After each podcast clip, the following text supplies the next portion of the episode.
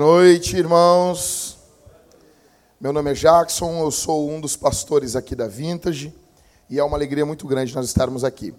Nós estamos em uma série de sermões no, na carta de Paulo aos Efésios. Para isso, eu já peço que você abra a sua Bíblia em Efésios capítulo 6, a, o último capítulo de Paulo aos Efésios.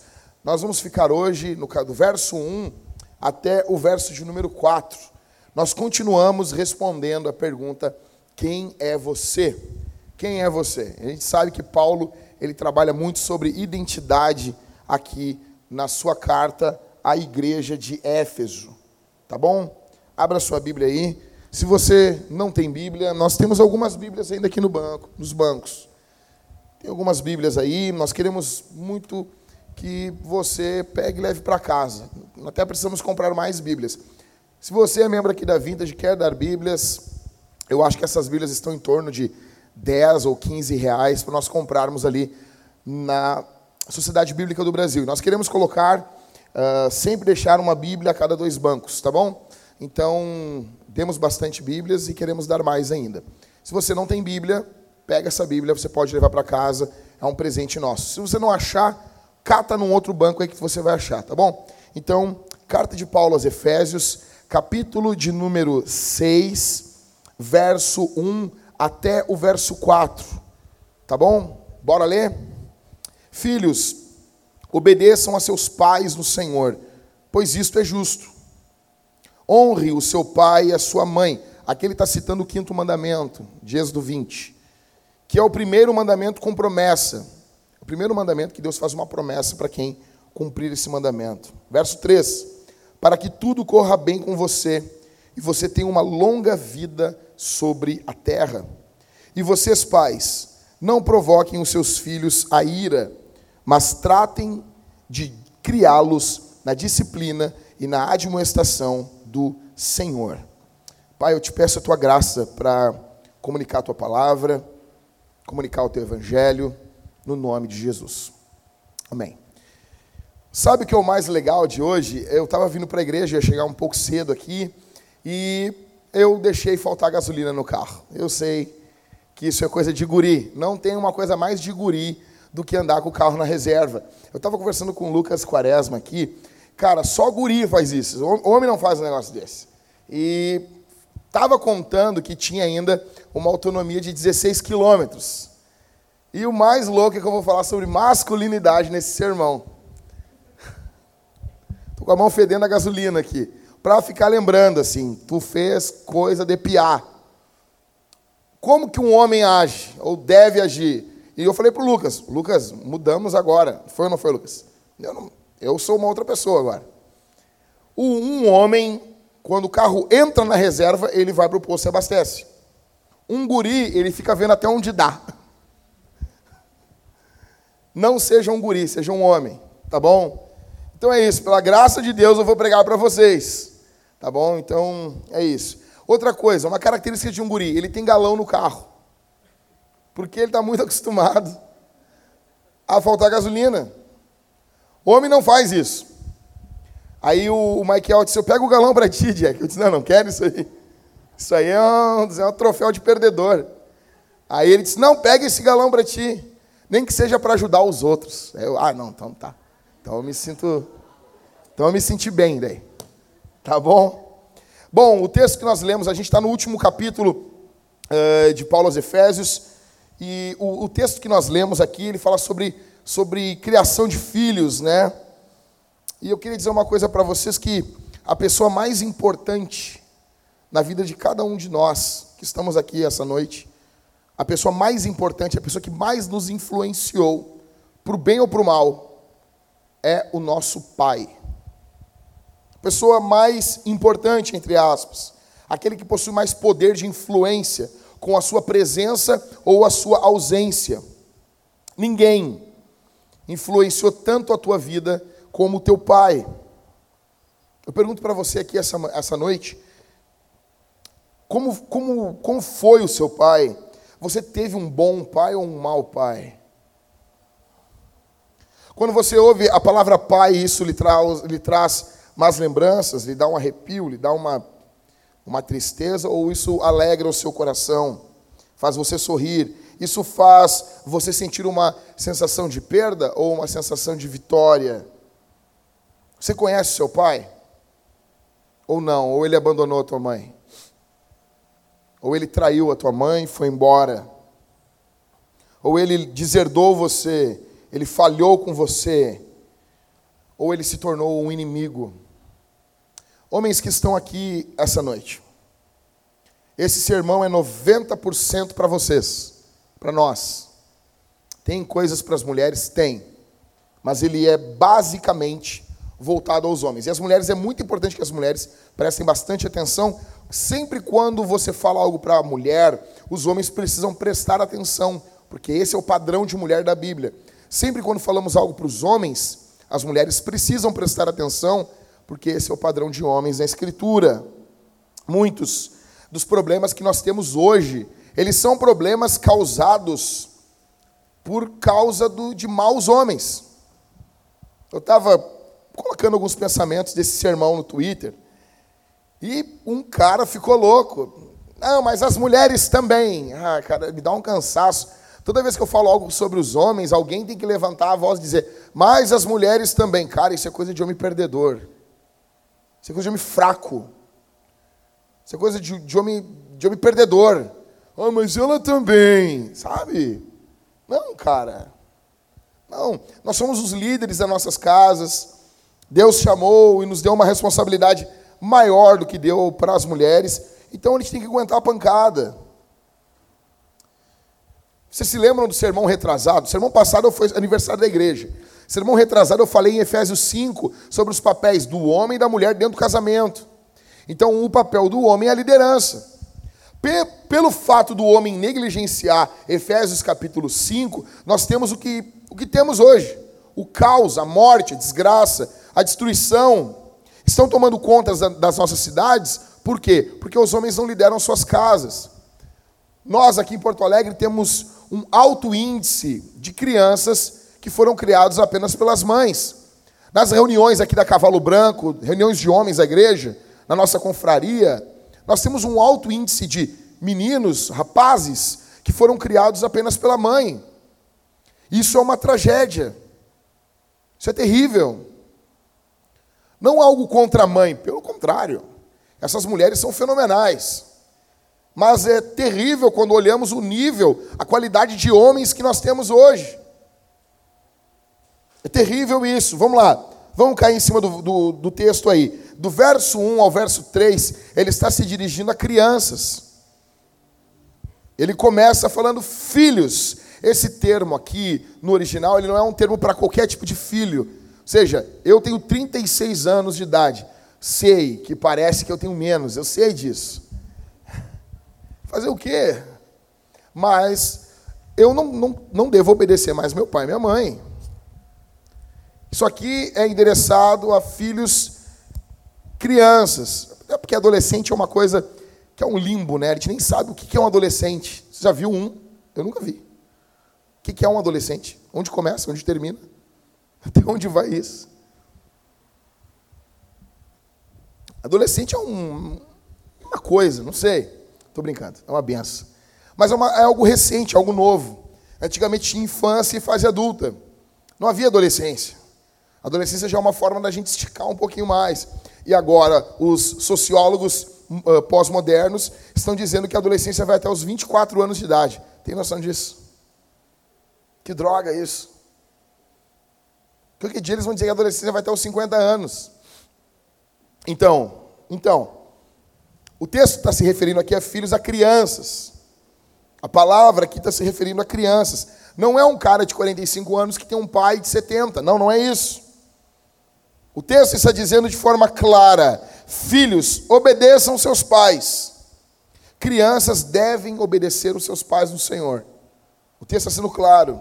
Os pais têm o dever de ensinar os filhos com base na Escritura, obedeçam no Senhor. Ou seja, a base de ensino dentro do lar é a Bíblia, não é o que tu acha. Ah, mas a minha avó ensinou é, com todo o carinho no meu coração que se dane o que tua avó falou. Se não está de acordo com a Bíblia, não presta.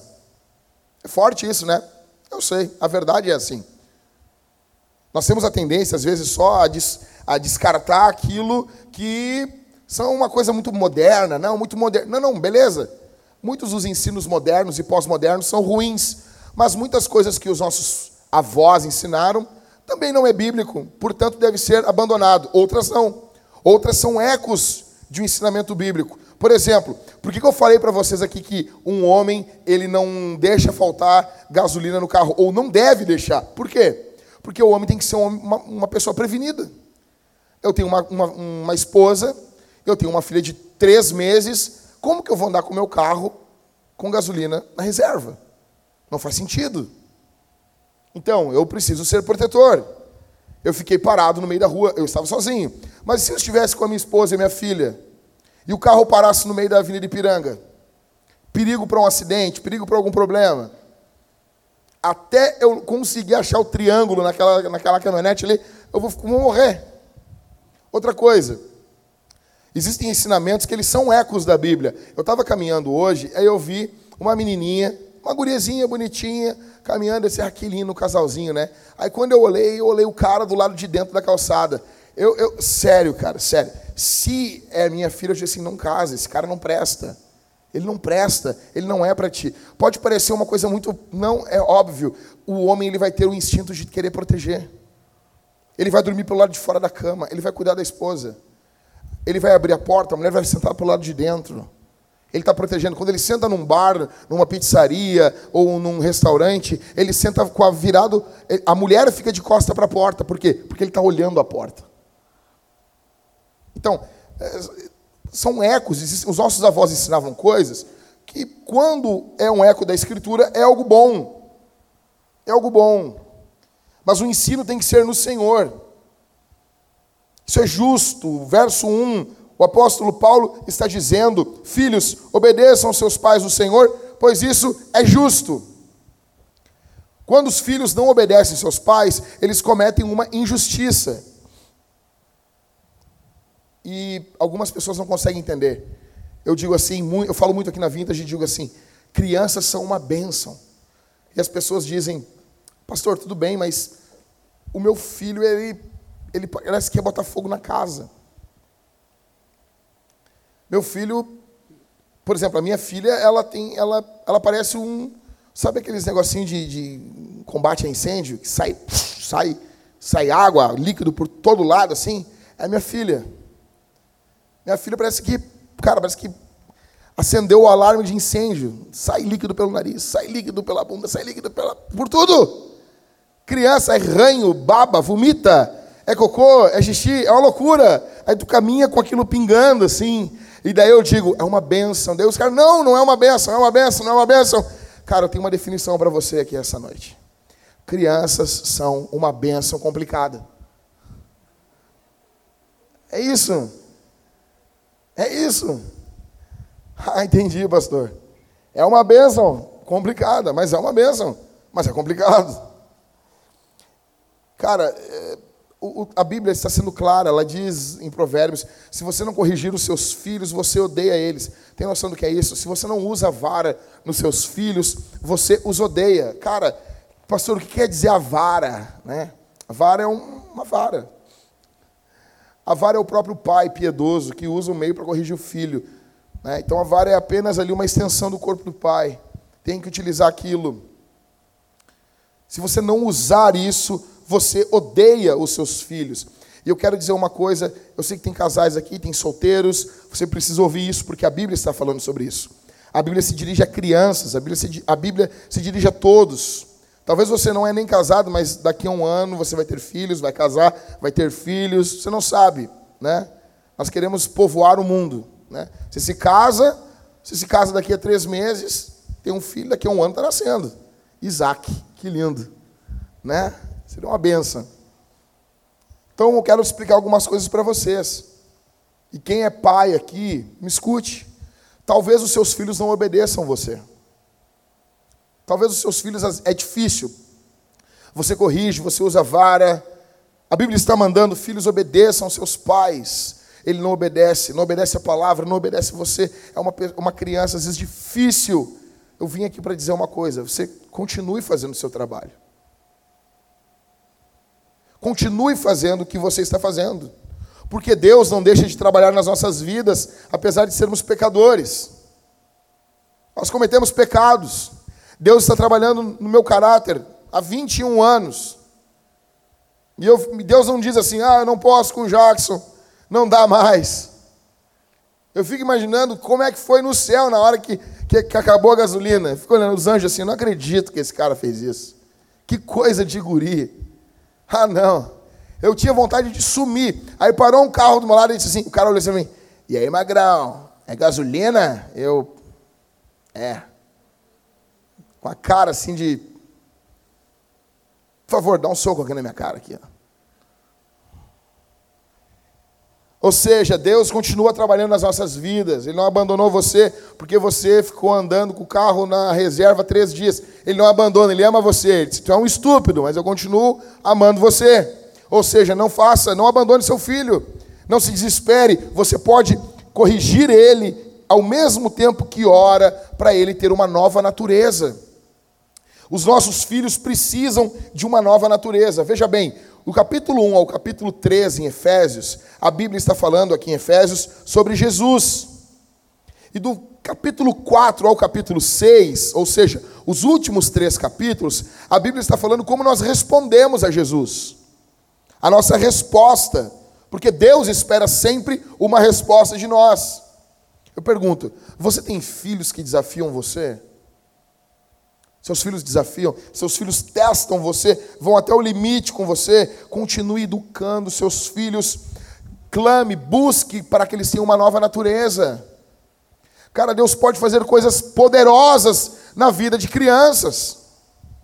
A Bíblia fala que Eunice e Lloyd, mãe e vó de Timóteo, ensinaram a Bíblia para ele desde pequeno. Provavelmente Timóteo se converteu na infância. A Bíblia fala sobre Josias. O cara tinha oito anos de idade e começou a reinar. Você tem noção disso? Ele foi um dos homens mais tementes a Deus de todo o Antigo Testamento. Eles podem conhecer Jesus desde a sua infância. A Bíblia fala que João Batista, ele foi cheio do Espírito Santo no ventre de Isabel. Por isso que desde quando descobrimos que tinha um bebê ali na barriga da minha esposa, todos os dias, lá estava eu com as minhas mãos estendidas, orando. Às vezes eu dizia: Ei, é o papai aqui falando, é o pastor, é o teu papai, teu pastor que te ama. Orava. Eu comecei a falar com a Isabel no ventre da minha esposa, muito antes do que a minha esposa falava com ela. A minha esposa, ah, me sinto uma idiota. Qual o problema? Então falava, falava, falava, lia Crônicas de Nárnia, lia a Bíblia, orando todos os dias. Hoje, todos os dias, não, o sol não se põe lá em casa se eu estender as mãos sobre a minha filha, minha esposa e orar por elas. Eu quero que Jesus dê uma nova natureza para minha filha para ontem, se já não deu. Porque desde o ventre eu peço, Senhor, regenera essa criança. Ore pelo seu filho. Clame pelo seu filho. Ore pelo seu futuro filho. Cara, não entendo, gente, assim. Nós falamos tanto em legado. Como que você é um cristão e nunca orou pelos seus netos? Ah, mas eu não tenho nem filho, nem casei ainda. Qual o problema? Qual o problema? Você nunca orou pelos seus bisnetos, seus tataranetos, você nunca orou por eles. Veja bem, a Bíblia está falando sobre honra e obediência aqui. Verso 1, obedeçam. Verso 2, honre. Então, a honra, ela ocorre interna, de forma interna na criança. Obediência é uma consequência externa dessa honra interna. Nós não estamos aqui na Vintage atrás somente de atos externos de religião. Muitos estão só preocupados com atos externos. Ou seja, não, faça isso, Aqui está a lista. Cumpra isso. Não, não, não, não, não, não, não. Você pode ter até uma lista de regras na sua casa, isso não é errado, porque isso vem do fundo do coração de um pai amoroso. Assim é a Bíblia. Ela contém sim regras. Mas isso não é fruto de um coração religioso, isso é fruto de um pai amoroso. Então, Nós não estamos apenas interessados numa obediência externa. Nós queremos que os nossos filhos tenham uma obediência interna também. Por isso que nós devemos ficar atentos para como os nossos filhos respondem quando nós falamos. Ou seja, como assim teu filho vai revirar os olhos e não vai falar nada? Ah, mas ele fez aquilo ali. Qual o problema?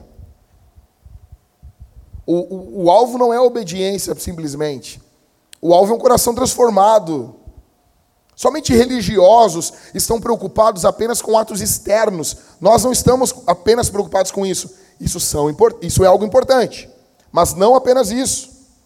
Deus, igualmente, não quer que você que está aqui essa noite apenas cumpra regras e marque na sua lista lá, cumprir mais essa regra, cumprir mais esse mandamento. Não. Isso tem que vir do fundo de um coração transformado pelo poder do Espírito.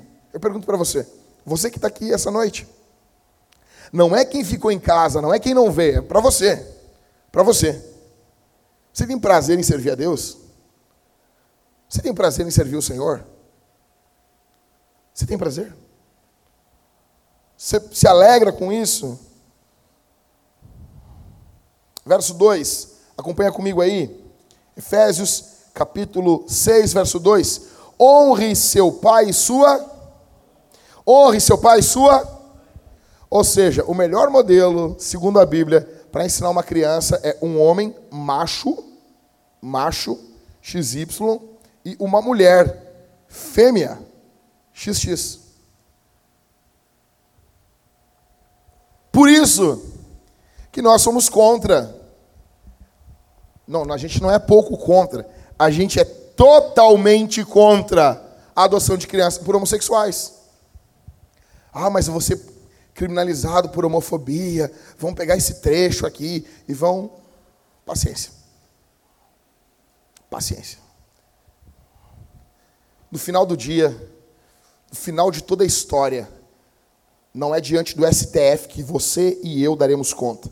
Nós estaremos diante de um trono branco. Na presença desse trono branco, todo o STF dobrará os seus joelhos.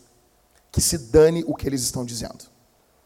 Nós não estamos aqui para comprar briga contra homossexuais. Nós os amamos.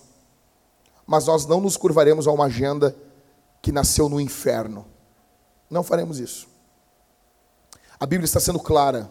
Honre seu pai e sua mãe. É a melhor forma para ensinarmos dentro de casa, uma família, é quando o papai e a mamãe estão juntos. Verso 1 ao verso 3 fica claro, fica subentendido que na criação dos filhos, o papai e a mamãe têm que concordar.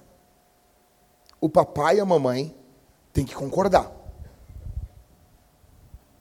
E para você que é solteiro, que está aqui, pensa, não, mas ai, sermão não é para mim. Claro que é para você. Óbvio que é para você. Você não pode casar com alguém que você tem discordâncias teológicas. Ah, mas uh, a igreja, nós temos que ter comunhão com outras igrejas. Óbvio. Óbvio. Não precisamos concordar em muitas coisas para ter comunhão com outras igrejas. Óbvio. A base está no credo apostólico. Crê em Deus, crê no Senhor Jesus como Salvador, crê na, na encarnação, ok. Crê na Trindade, beleza. Agora, para um casamento, nós precisamos concordar bem mais do que isso. A começar pelo tipo de batismo. Como que você, credo-batista, assim como Jesus, imersionista, assim como os apóstolos, vai casar com alguém que joga aguinha na cabeça das crianças e diz: Isso foi o batismo. Isso é um ato de fé. Olhar um pingo de água e dizer: Eu batizo uma pessoa com isso. Eu admiro esse pessoal. Mas, brincadeiras à parte, você não, não tem como. Você tem uma visão igualitarista do casamento. Na sua opinião, mulheres são iguais a homens. Não, somos iguais. Beleza, cada um, cada um. Tranquilo. Não sei. Eu vejo a minha filha, quando eu estou dando banho nela, eu vejo que é uma guria. É diferente de um guri. É diferente. Mais tranquilo. Nossa geração é estúpida mesmo. Como que você que é complementarista, que entende que dentro do casamento o homem e a mulher são iguais em dignidade, mas eles são diferentes em funções. Que é o que nós queremos aqui na Vintage. Todo mundo. Os homens e as mulheres não são iguais. São iguais em dignidade, mas em funções eles não são iguais. Como que você que é complementarista vai casar com uma menina igualitarista? Você acha, ah, que, que... ela nem sabe o que é isso, pastor. Não, mas ela crê em alguma coisa sobre isso. Ela só não botou um nome ainda. Como que você vai casar? Ah, mas não sei o que. Ela é quente, pastor. O inferno também é. O inferno também é quente. E você não quer ir para lá. Olha, pastor, do jeito que está minha casa. Não, não, não, não. Com certeza você não quer. Você vai chegar no seu casamento e vai dizer assim: Olha, é bom, eu prefiro meu amor. Eu consegui uma promoção no meu trabalho. Você vai chegar, se casou, casou com aquela guriazinha. E eu estou tão feliz, meu amor, consegui uma promoção no meu trabalho. E agora vamos projetar o nosso bebê, o nosso Enzo. E você vai poder ficar em casa cuidando do Enzo. E ela, na hora, ela vai botar a mão nas cadeiras e vai dizer: Epa! Acabou. Acabou, cara. Tu casou com uma mulher que tem que ganhar o troféu Tamigrete. Nós vamos fazer aqui na igreja. Troféu Tamigrete. O que, que é isso? Toda mulher que quer ser homem.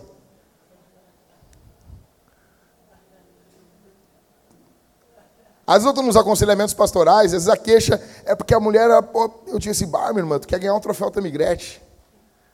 Eu, que isso, pastor? Não, te dá um troféu Tamigrete.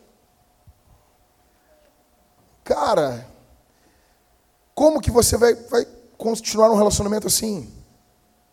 É óbvio, é óbvio, é óbvio, mil vezes óbvio. A mulher ganhou o nenê, que ela passa um tempo cuidando da criança. Mas a cultura vomita no ouvido das mulheres que isso é ruim. E se você não tratar isso antes, você está ferrado, meu irmão. Para os homens que estão aqui, para os solteiros. Não importa quão linda ela seja. Mulheres lindas, às vezes os caras se separam dessas mulheres porque não aguentam. Você está arrumando sarna para se coçar. Como que você vai? Você, você não pode concordar só com coisas elementares. Você precisa concordar com coisas bem mais profundas do que envolve teologia com a sua futura esposa. Isso é seríssimo. Mas eu vejo os jovens hoje, não. Os caras querem, não, ela é demais. Não falam, falam sobre música. Ai, uma série. Ai, otaku. Ah, sabe? Dá uma tristeza, cara.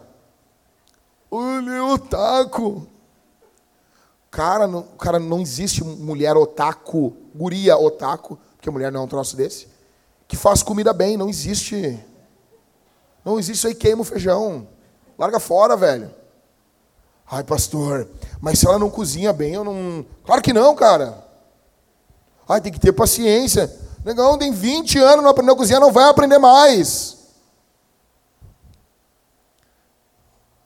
Beleza. Só não me acorda de madrugada para resolver crise depois. Porque é assim, Lucas. Eu me irrito, eu ensino antes, faz isso, faz aquilo, casa assim, não faz isso, isso aí vai dar problema. Aí não, ah, vou seguir meu coração, ai, uma hora muda, não sei o quê. Aí eu estou eu dormindo, uma coisa que eu gosto de fazer, os caras me ligam, ah, pastor, não, nem me viu. Nem me viu, tem mais quatro na igreja, liga para os outros. Esquece. Papai e mamãe têm que concordar. Tem que concordar. Por quê? Cara, os filhos precisam obedecer aos pais. E às vezes eu escuto dentro das casas a seguinte frase das mulheres: Espera até o teu pai chegar em casa. Cara, acabou. Se você falou isso aí, minha irmã, acabou. Acabou. Acabou. Você está dizendo assim: faz o que tu quiser aqui, pequeno demônio. Aqui é o inferno quando teu pai não está. Faz o que tu quiser, eu não tenho condição nenhuma de te parar. Pequeno Satanás, little demon. Paulo mostra que os dois, escute isso aqui, os dois precisam ser honrados. Verso 2: honre o seu pai e a sua mãe. No que envolve honra, homem e mulher são iguaizinhos dentro do casamento. Iguais. Somente o cristianismo fala isso que a mulher tem a mesma dignidade do homem, igual. Tanto que dentro do casamento não tem uma honra maior para o pai e uma honra menor para a mãe, ou vice-versa. Honra seu pai e sua mãe. O pai, mas para que isso ocorra, o homem tem que honrar a mulher. Se o homem ridiculariza a mulher, a mulher não tem peso diante dos filhos. E às vezes as crianças precisam ser corrigidas antes do homem chegar em casa. Então o filho está pulando a janela. Enzo, espera teu pai chegar. Nove da manhã. O cara só chega às sete da noite. Vai morrer, ele vai morrer, ele vai morrer, ele vai morrer. Porque tu não tem voz. Às vezes as crianças estão criando um caos dentro de casa. Tipo assim, cara, ele, sabe, tipo, parece que.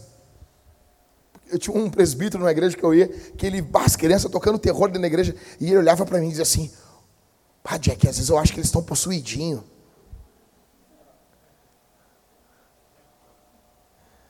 Às vezes as crianças mais velhas estão dando mau exemplo às mais novas. Aí você diz: espera até o teu pai chegar em casa. Você está dizendo: ei, os loucos tomaram conta do hospício. Fica tranquilo. Aqui em casa, tranquilo.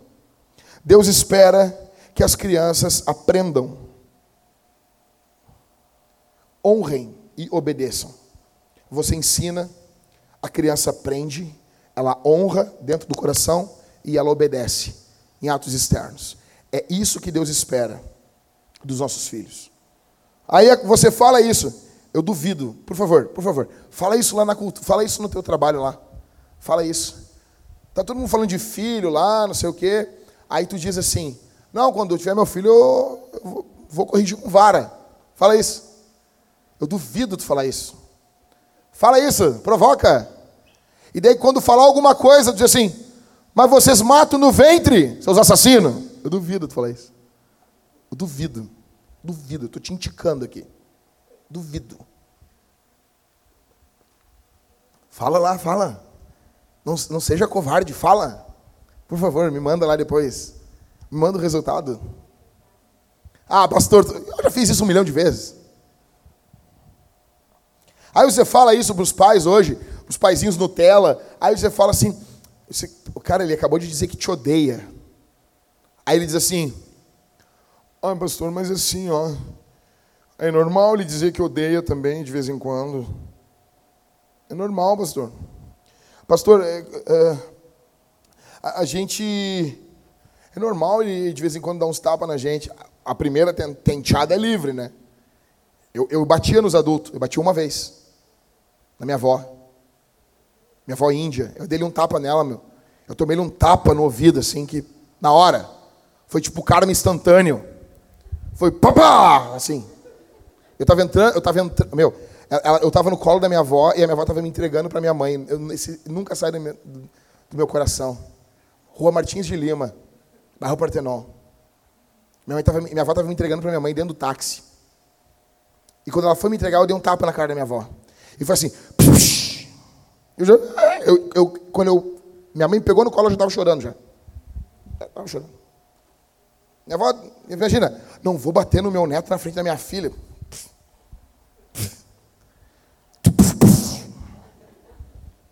E acabou. Nunca mais fiz. Não tive mais vontade. Até hoje. Não tenho. Se a pessoa quer brigar comigo na rua, eu acho que minha avó vai aparecer se eu bater em alguém. Aí a cultura diz: não, é normal ele bater na gente. O, psi, o psicólogo falou que quando faz dois anos muda. Não. O, o, o, o um, um, ensinador no YouTube falou que quando apagar a velhinha dos três anos, muda uma chave. Que as pessoas acham que tem uma coisa mística nas datas, né? Então, quando fizer dois anos, muda. Até assim, ó, um dia, faltando dois anos, é um diabo. Quando fez dois anos, mudou. Quando fizer três anos, apagou a velhinha de três anos, muda. Pastor, quando ele fizer 20 anos, ele vai se colocar no meu lugar. É sempre assim, né? Fica tranquilo, pastor. Não, não, não. Eu sei a sua preocupação. Obrigado, pastor. Obrigado. Mas essa clínica de reabilitação vai tirar ele das drogas. Ai, pastor, às vezes vocês são muito, muito, muito duros com os homens. Ele não sabe o que, é. Ele tem só 35 anos da vida. Ele está confuso. Estou confuso. Sabe? Homenzinho confuso. É um lixo isso, né? Por favor, minha irmã, pergunte assim: você está confuso? Você quer dizer assim, ah, eu estou confuso. Então, cara, larga daqui. Você, você é solteiro, você quer casar com um homem decidido. Antigamente os homens eram decididos até demais. Eles não faziam uma pergunta numa viagem. Eles não ficavam confusos na estrada e pum, se perdiam. A nossa geração já é o outro extremo. É a geração confusa. Não. Pastor, é normal ele fazer faculdade, fazer esse tipo de coisa na faculdade, pastor. É normal, é normal, é, é normal isso, bater foto com, com o corpo, com, com, com o corpo de uma pessoa morta, pastor. É o que mais tem. Ah, pastor, um pouquinho de drogas. Ah, pastor, quem não fez isso, pastor? E assim vão criando, sendo criados os Enzos e as Valentinas. Assim vai sendo. Sem pânico. Nós vivemos em uma cultura de adultos que vivem como crianças. E os pais compram essa narrativa. O resultado hoje é que temos uma geração inteira de pessoas que são fisicamente adultas, mas emocionalmente infantis. Corpo é de adulto. Mas a cabeça é um Peter Pan. Não quer crescer. É o que mais nós temos. E sabe qual é o pior de tudo? É que esse pessoal faz seres humanos. Eles fazem filhos. Então eles ficam perpetuando essa ideia. Perpetuam e vão perpetuando. Qual é o resultado disso, pastor? O Brasil. Está aí. Esse é o resultado. Vamos lá.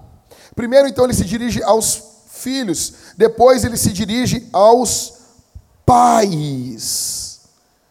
Verso 4, vê comigo aí. E vocês, pais, não provoquem os seus filhos a ira, mas tratem de criá-los na disciplina e na admoestação do Senhor. Então, muitas pessoas pegaram aqui e elas leram assim antes: honra teu pai e tua mãe, ou filhos, obedeçam seus pais. No verso 1, pais ali é pai e mãe. Daí quando chega no verso 4, eles dizem: ah, ah então, uh, uh, e vocês pais, não provoquem a ira dos vossos filhos. Aí eles acham ainda que é pai e mãe. No verso 4, o termo pai aqui é pai. É o macho. Nós poderíamos dizer: e vocês, homens, não provoquem os seus filhos a ira, mas tratem de criá-los na disciplina e na admoestação do Senhor. A palavra aqui é para os machos, é para os homens.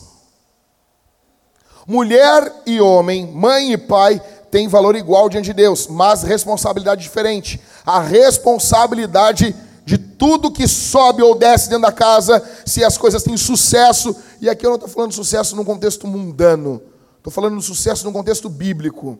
Se a família é bem sucedida ou se a família é mal sucedida, a responsabilidade maior não é da tua mulher, a responsabilidade maior é tua. Se os seus filhos vão bem ou vão mal, a responsabilidade é nossa é nossa. Mães e pais têm uma responsabilidade pelo bem-estar dos filhos, mas os homens são os principais responsáveis. Esse é o ensinamento da Bíblia. Eu pergunto, homens, você sente o peso da responsabilidade? Você sente o peso, sim? Se você não sente, você não entendeu nada, você é um idiota. Ah, o pastor falou idiota, falei. Falei para o cara falar. Se você não sente peso nunca sobre os seus ombros, você é um idiota. Você está participando do desfile dos imbecis. Sabe? Vai no centro de Porto Alegre, fica parado na esquina democrática e fica vendo o desfile dos imbecis. Vai no teu trabalho, vê os teus colegas passando vídeo pornográfico no WhatsApp, desfile de imbecis. A nossa cultura hoje está desfilando imbecis. Pergunto, homem, você é um bom pai? Você quer ser um bom pai? Como você está se preparando para isso? Porque eu vejo assim, os homens, eles, a gente se prepara para um monte de coisa, né? Mas não se prepara para ser pai. O que, que você já leu? O que, que você já estudou? Quando que você se debruçou sobre Efésios, por exemplo, e estudou o que é ser um pai? Isso é coisa de cristão, isso não é coisa de pastor. Como que você cria filhos sem estudar a Bíblia? Quem você pensa que é para levantar a voz, para dizer um A dentro de casa, sem conhecer a Escritura? Quem você pensa que é? Você está abdicando das suas responsabilidades pela sua família, homem? Você tem colocado um jugo sobre sua mulher? Seus filhos consideram você uma bênção ou um grande problema dentro de casa? Com quem seus filhos vão se casar? Deixa eu dizer para os homens que estão aqui. Provavelmente o seu filho será igualzinho você. Provavelmente. Provavelmente as tuas filhas serão iguaizinhas, querão, vão querer casar com um homem igual a você. Eu pergunto para os homens que estão aqui: quando você tiver sua filha, você gostaria que ela se casasse com um homem igualzinho a você? Que pensasse as mesmas coisas que você pensa durante o dia?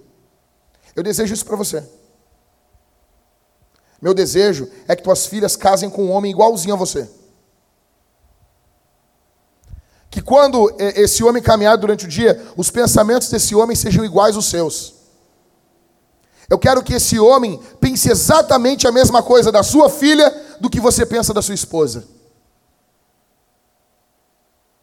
Que seja igualzinho. E não adianta eu falar aqui do púlpito, porque provavelmente é isso que vai ocorrer. É isso que vai acontecer. A sua esposa, homem, você que está aqui, ela considera você uma benção dentro de casa.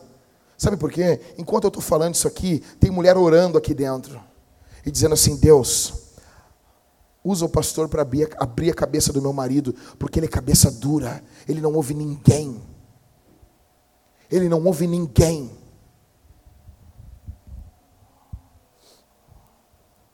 Nesse momento, sua esposa está aí orando por você. Nesse momento. Nesse momento. Existe hoje no Brasil uma epidemia de homens fracassados na nossa cultura e nós precisamos admitir isso, cara.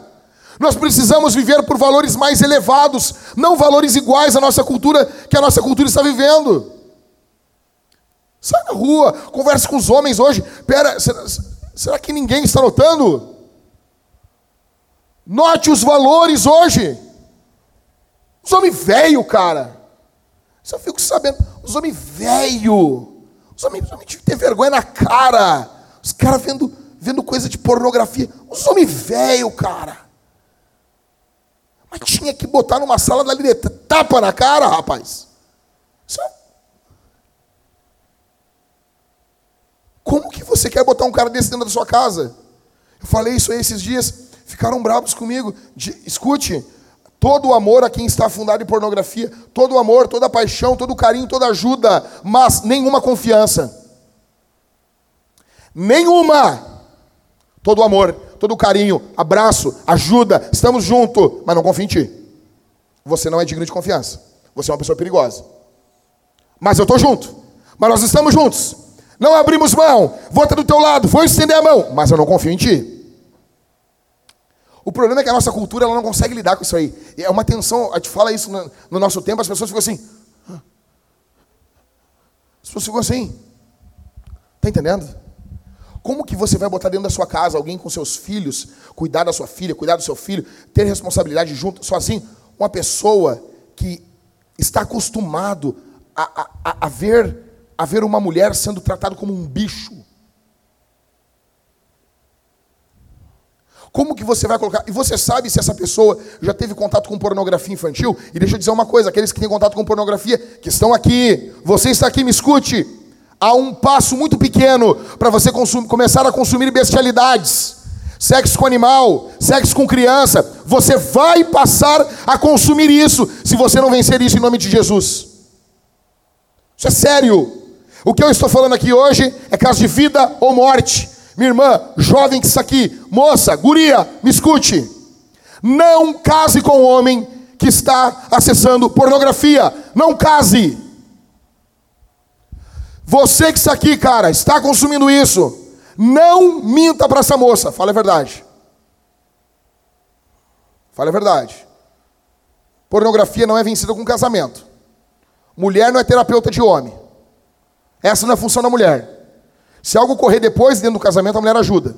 Mas a função, ela não tem obrigação de entrar no casamento já com uma bomba. Não tem. Não deve.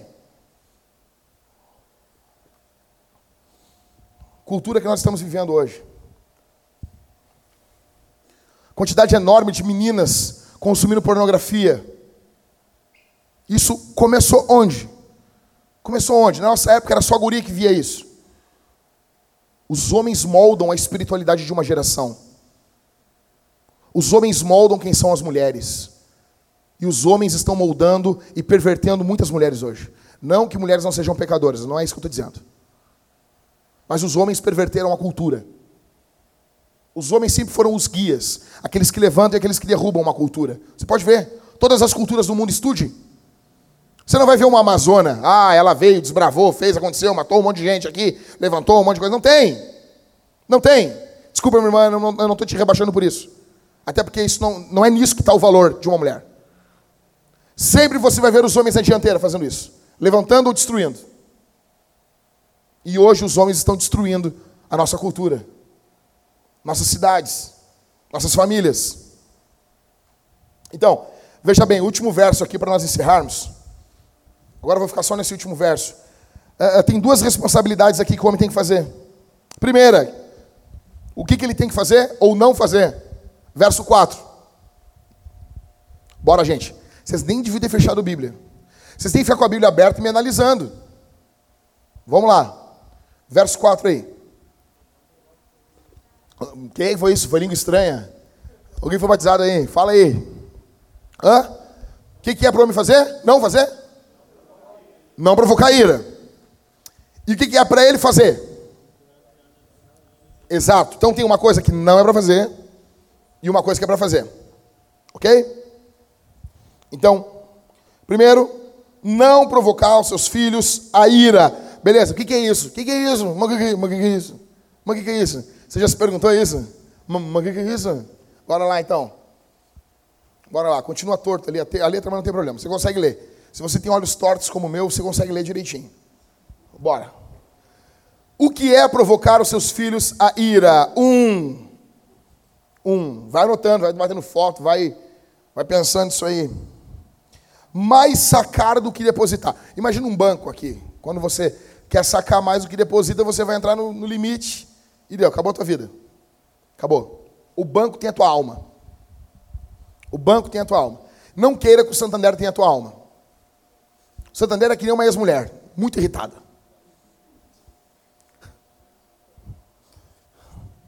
Então, vamos lá. Imagina o encorajamento como um depósito. Ok?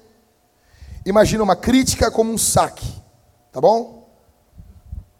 Quando você mais saca do que deposita, ou seja, quando você mais critica do que encoraja, você está criando um grande problema, porque não há quem aguente. O seu filho vai passar a se irar com você. Você precisa dizer para o seu filho: Eu valorizo você. Você é muito importante. Quando é que foi a última vez que você falou isso para o seu filho? Ah, mas ele sabe.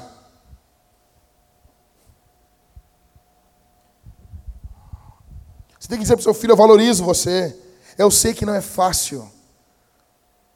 Nós temos vivendo uma geração hoje que os caras filmam os filhos, sabe, tipo, e botam na internet.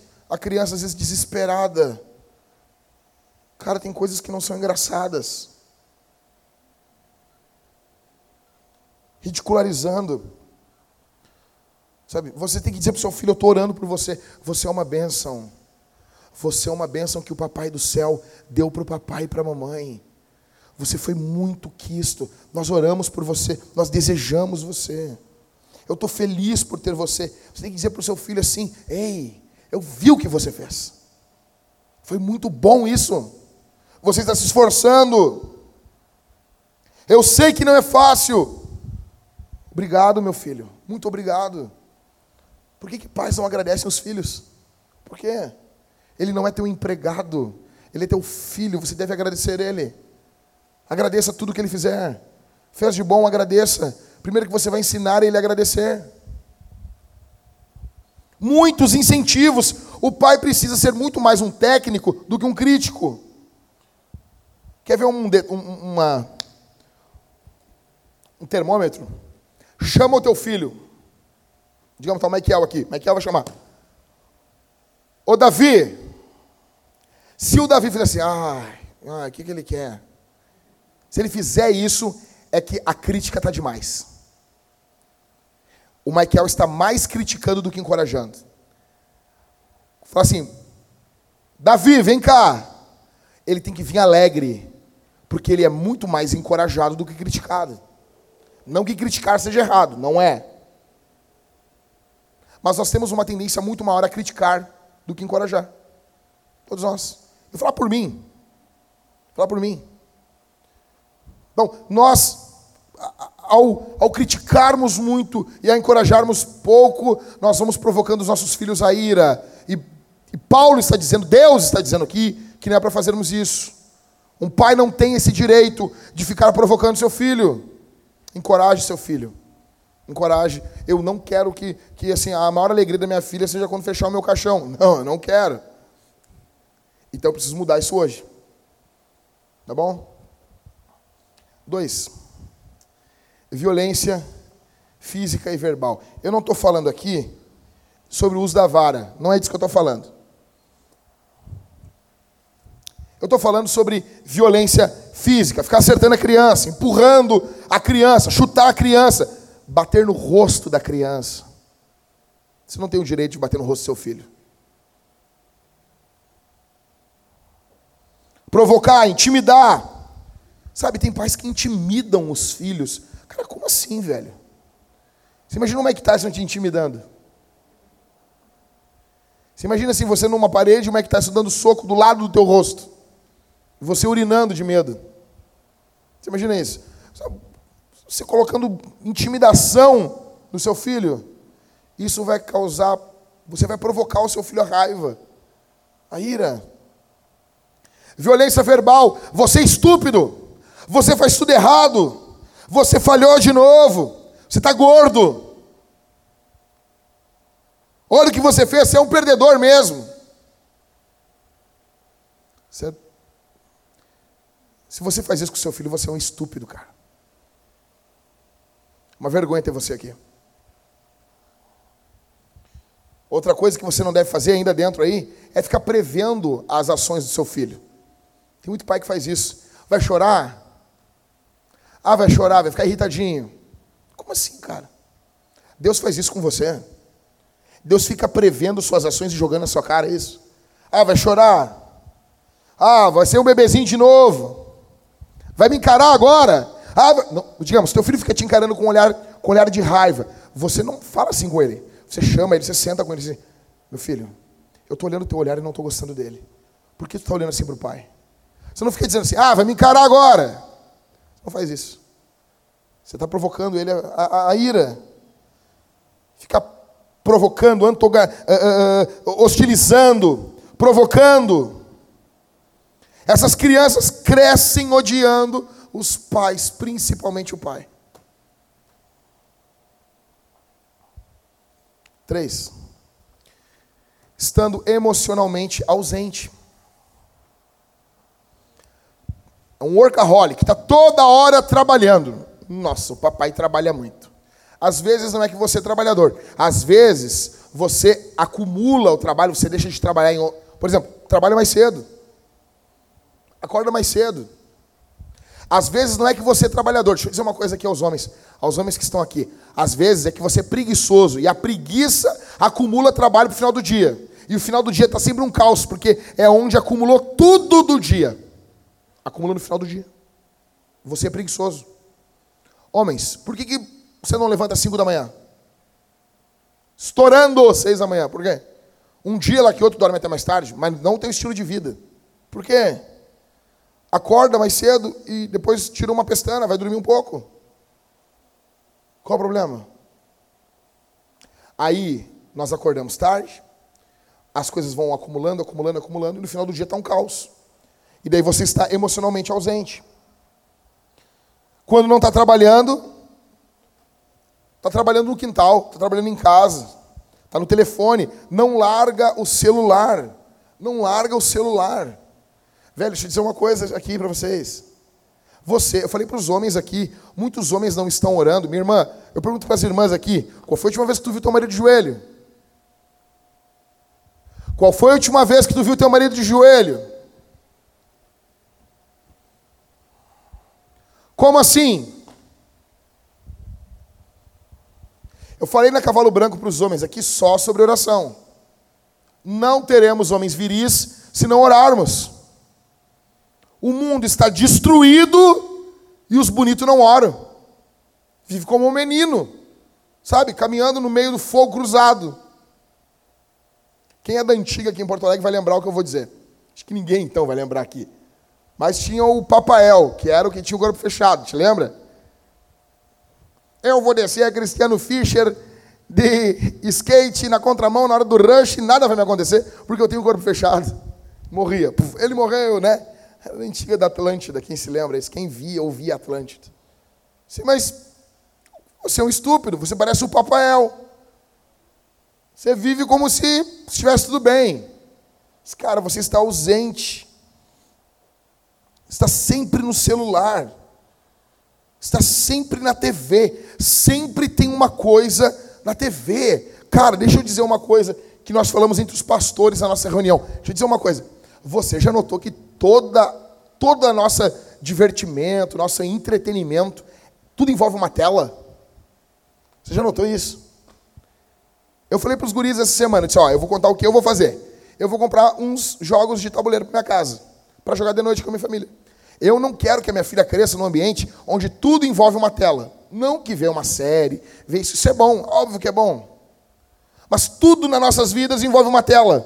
Já notou? Que horas tu desliga o teu celular? Desliguei ele, não está ligado. Você desliga ele durante o dia, em algum momento?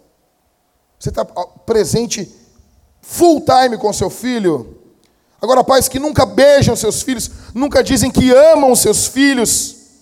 Cara, crianças precisam de toque físico. Se você não encostar nas suas filhas, se você não abraçar, beijar ela, ela vai querer o abraço, o beijo de um homem quando ela for adolescente. Eu vejo crianças, meninas, às vezes que têm uma necessidade de ficar encostando, sabe? Às vezes eu estou aqui, aí vem uma guriazinha de 12 anos e fica encostando, pastor, pastor, encostando, encostando. Eu já penso assim, a maioria das vezes, o pai não dá atenção. Isso é da mulher, a mulher quer contato. Não é contato sexual, é contato emocional. O pai não bota no colo, na perna aqui, não abraça, não beija, não tem isso. Quando não tem isso, a menina busca isso em outros homens. Então depois ela vai ficar uma, uma jovem e ela vai procurar isso onde? Onde? Estão emocionalmente ausentes. Quarto, humilhação pública. Quando você humilha o seu filho publicamente, você provoca ele a ira. Quando você, na frente dos amigos dele, você corta ele, você ri, na frente das outras crianças, você, cara, o teu filho pode estar o teu filho pode estar loprando. Você não tem que chamar a atenção dele na frente dos outros. Você chama ele num canto, cara, leva ele numa sala e diz assim, cara, por que, que tu está fazendo isso? Por que tu quer tocar terror aqui? Por que tu está fazendo isso? Cara, te acalma, cara. Quem te deu Red Bull? Fala para o pai. Às vezes as crianças elas são enlouquecidas. Você já viu isso?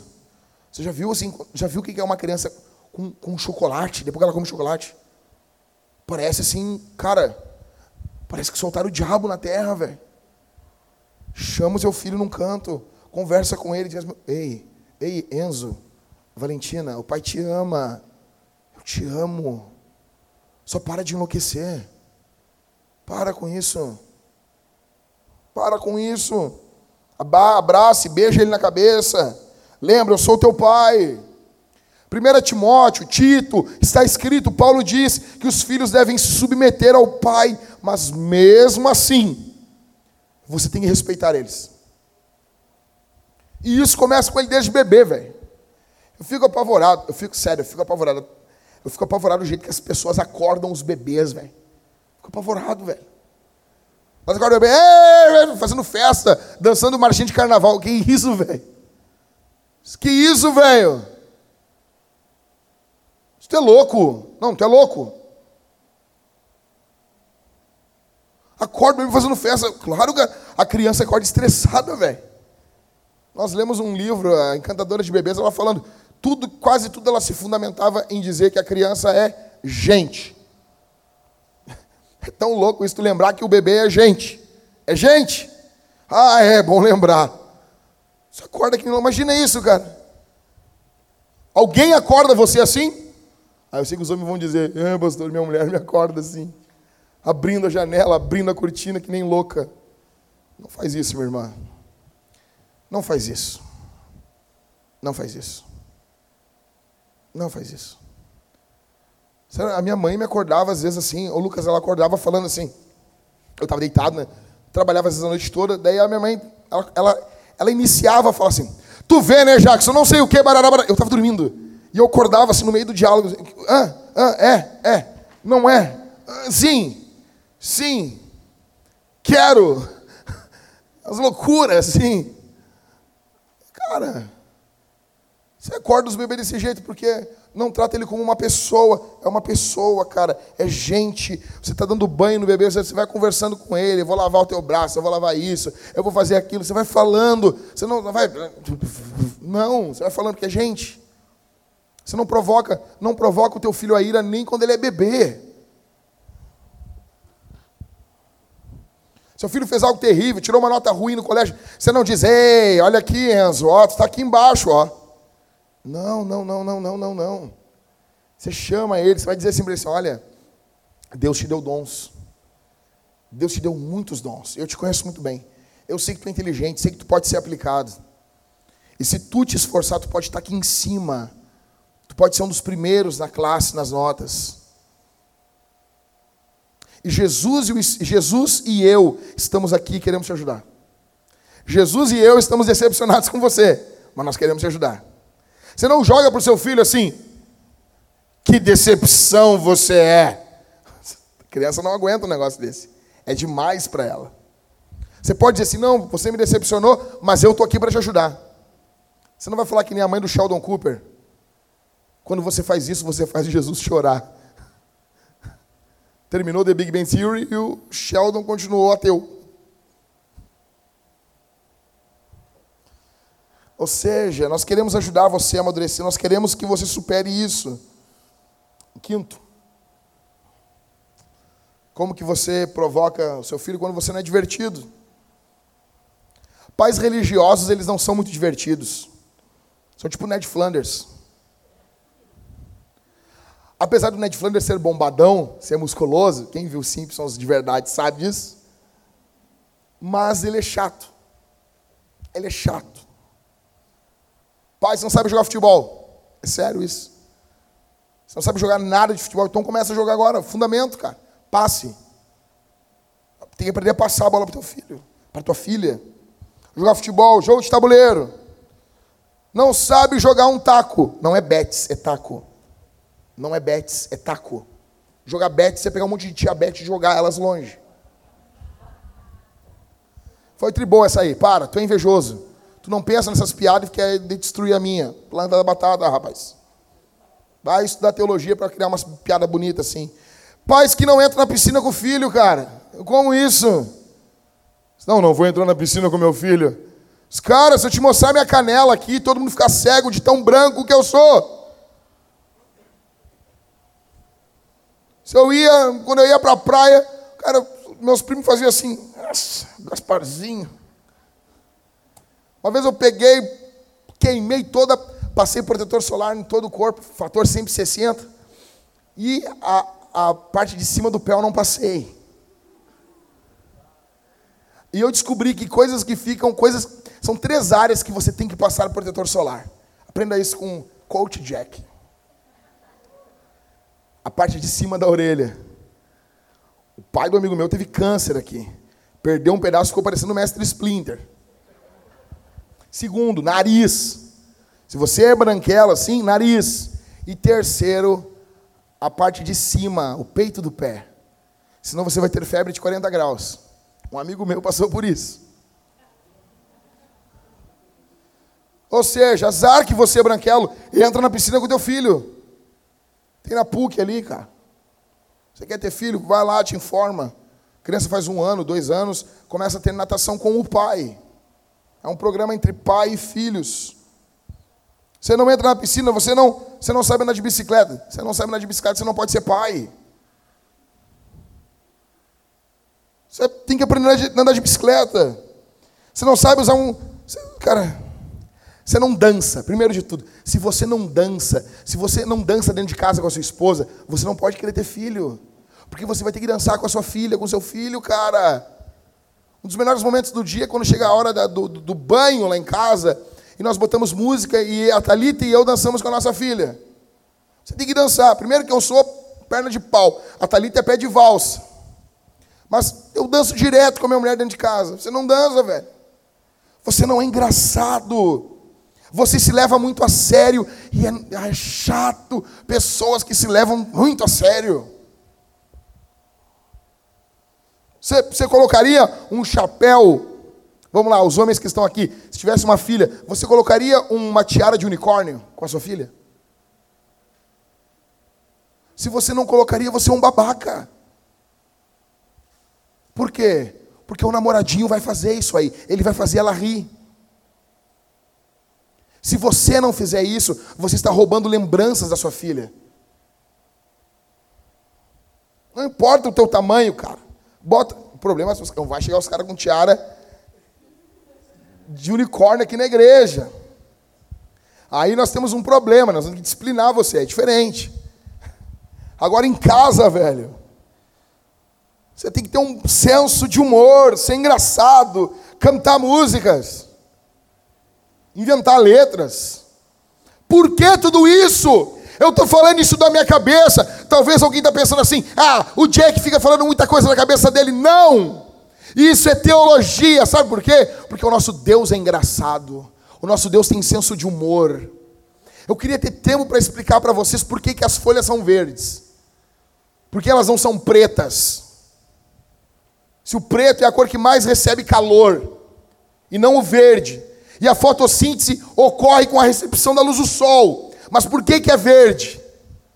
Porque o nosso Deus não queria um mundo todo preto, ele queria cores variadas, algo colorido. Quando você olha a criação, você olha o céu, você olha tudo que está ocorrendo, você pensa assim: o nosso Deus teve um bom humor quando ele fez. Ele fez isso sorrindo. Quando você olha alguns peixes marinhos, você já, já viu? Já viu? Não, sério. Eu duvido que Deus não fez o tubarão o martelo rindo. Cara, aquilo foi uma zoeira. Imagina isso. Tem cara que tem um nariz tão grande que parece um tubarão martelo, eu sei. Estão lembrando do tubarão martelo ali?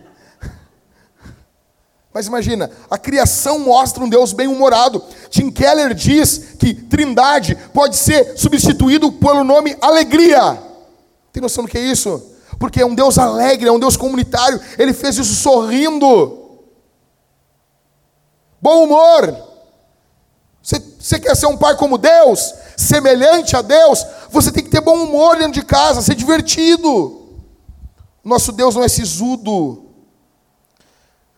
Jesus era engraçado. Ah, não, Jack, agora tu foi longe demais. Não, não fui não. Eu tenho duas, duas provas por que Jesus era engraçado e com certeza ele era um ótimo piadista. Primeiro, Jesus estava sempre indo em festas. Você não convida uma pessoa chata para uma festa. Segundo, Jesus estava sempre rodeado de crianças. Crianças não gostam de gente chata. Jesus era alguém divertido, era uma boa companhia. Quando você não é divertido, você provoca os seus filhos. Você está sempre sério, sempre sisudo, sempre sério, sempre carrancudo, sabe? Parece aqueles porteiros da igreja batista. Tu chega na igreja batista e diz, ele, tudo bom, meu irmão? Ou então na Assembleia de Deus, mas na antiga, tu chegava na igreja, o porteiro dizia, a paz do Senhor. Nossa, essa aí eu nem quero. Vê uma outra para mim aí, faz favor. Essa tu pega para ti. Se essa é a paz do Senhor, imagina a ira. Mas tá louco. É que nem o cara que chegou na igreja lá, não podia nada. Não podia nada, só podia tomar banho de vez em quando. nome da igreja: Deus é amor.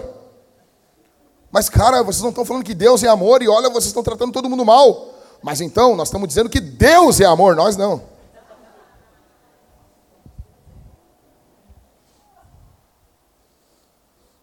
Você precisa criar memórias, fazer vídeos, tirar fotos.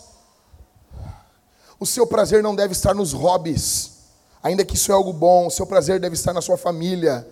Ter hobbies é algo bom, é legal, tudo bem. Ah, nossa, a cultura dos hobbies. Você está estressado porque não tem um hobby. Tem um hobby. Ah, ah, ah, tudo bem, tudo bem, tudo bem, eu sei. Beleza, todo mundo. Ai, ai, ele vai trabalhar, começar agora a fazer. Ai, como é que é? Faz aviãozinho, é o quê? É, aero, aero, aeromodelo, ah, ele faz avião. Nossa, ele desestressa fazendo um aviãozinho. Ah, que legal. Blé, blé, blé, blé, blé. Acabou, tudo bem, legal, tudo bem. Mas o seu prazer não tem que estar nisso. O seu prazer tem que estar na sua família, velho. Nos seus filhos. Hobbies não são pecaminosos, não são. Mas a verdade é que o que é melhor do que um homem ter hobbies é um homem ter é um homem que consegue olhar e ver seus filhos alegres. É o melhor hobby, velho.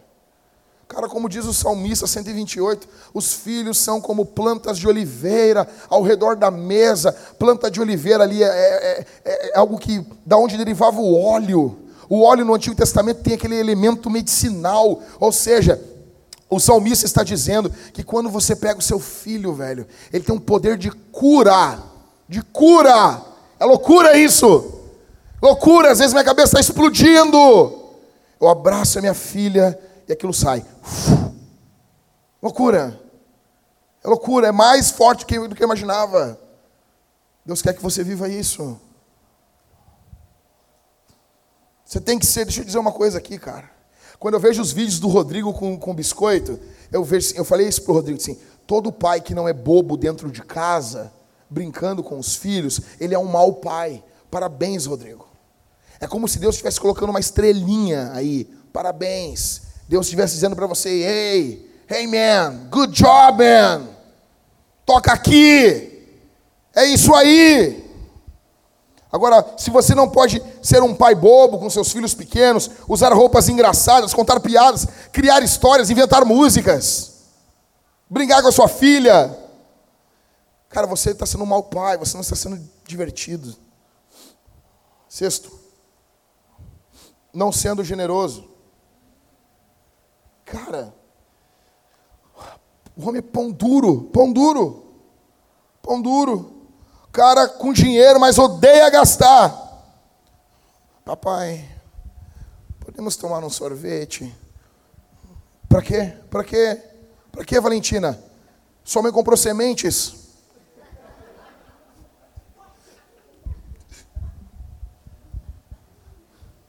Sua mãe comprou nozes?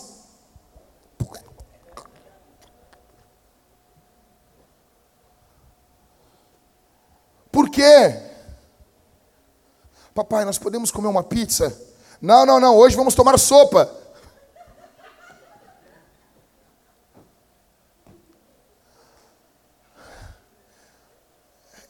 Por isso que os filhos vão embora. Se é que seu filho sai da sua casa, sirva sopa. Ele vai embora. Você dá um desânimo na vida das pessoas. Sopa não é comida. Alguém tem que dizer isso. Alguém tem que falar. Alguém tem que ter coragem para dizer.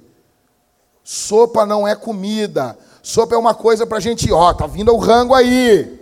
Tá vindo. Eita lasqueira. Aí não é generoso. Pão duro. O cara não nega. Deixa eu dizer uma coisa aqui. Eu vou dizer um negócio. Eu sei que tem gente que discorda disso aí de mim. Que se dane. É óbvio que eu estou certo. Então, assim, o que eu vou dizer agora? Você vai dar algo pro seu filho. Seu filho é um bom filho, ele é humilde, responsável, educado, trabalhador. E você tem o dinheiro, olha só, Ismael. E você tem dinheiro. E o seu filho quer alguma coisa. Um videogame, um computador, um celular novo. Mas ele é responsável, ele é educado, ele cuida bem o tempo dele, ele, ele, ele é responsável com os avós, ele, ele cuida, ele ama a família, ele é generoso, ele é esforçado. E você tem o dinheiro, Ismael, tu tem dinheiro. Daí o cara diz assim pro filho: Não, não pode ter tudo. Da, da onde isso? Quem disse isso? Onde a Bíblia diz isso? Não pode ter tudo. Não pode ter tudo. Não pode ter tudo na vida, não ter tudo. Um cara com as tetas grandes. Não, onde isso? Aonde isso? Da onde tira essas ideias, cara? Deixa eu dizer uma coisa: Deus não nos dá duas, não nos dá as coisas por duas razões. Ou aquilo não é bom para nós, ou aquilo não está no tempo certo para nós. Agora, nós não damos algo para o nosso filho quando algo aquilo não é bom para ele.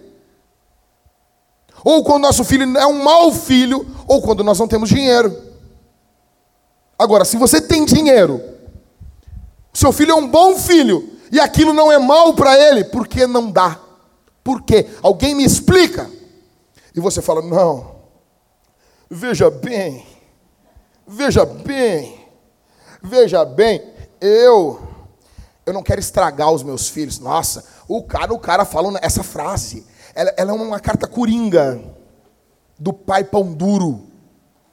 O pai pão duro não quer dar o bagulho, ele larga a frase. Não quero estragar os meus filhos. E daí os caras, pá, ganhou. Super trunfo, ganhou. Puf, ganhou. É o, é o Uno, aquele com quatro, né? Não. Puf, ganhou. Não. Pergunta é: você tem o dinheiro? Você tem? A criança quer um Buzz Lightyear. Está custando 500 reais. É caro. Eu sei que é caro. Você não vai. Não, pera um pouquinho, pera um pouquinho. Você tem? Não, tem. Vou, vou, tem. Recebi um aumento, peguei as férias, estava juntando dinheirinho para comprar um presente para ele. Vou ter que botar mais uma graninha em cima. A avó dele disse que quer dar um presente. Vou dar o Buzz Lightyear para ele. Não, mas é um presente muito caro. Eu sei. Primeira pergunta. Tu tem como comprar? Tenho. Vai ficar. Não, não tem como comprar. A vida vai seguir normal. Nós vamos nós vamos continuar comprando os feijão aí do dia, vai dar tudo tranquilo. Beleza. Segundo, ele é um bom filho? Tem sido um ótimo filho. Tem sido um filho fenomenal. O Buzz Lightyear faz mal para ele, vai desviar ele. Vai falar na madrugada para ele, larga a igreja. Jesus não é Deus. Vai falar alguma coisa assim para ele? Não, cara. O que o Buzz Lightyear fala pro alto e avante? É isso? Imagina, ele, ele, ele, ele é encorajador ainda. Ele ao infinito e além. Imagina, cara, ele está mandando o teu filho pregar o evangelho. Faz missão na lua, em Marte. Então, como que a gente vê? Se você tem como, como dar, você vai dar. Não importa, você vai dar. Ele é um bom filho? É, é um bom filho. Então você vai dar. Em terceiro, vai fazer mal para ele? Não vai fazer. Então você vai dar. Acabou. Você vai dizer assim para seu filho, entre aspas, ei, eu estou te mimando.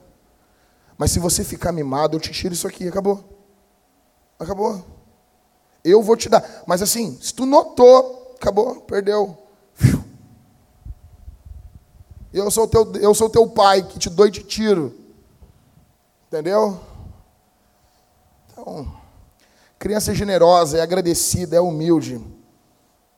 Cara, eu não entendo como alguém é vô e não tem. Não, cara, como que alguém é vô e não tem doce? Eu não entendo.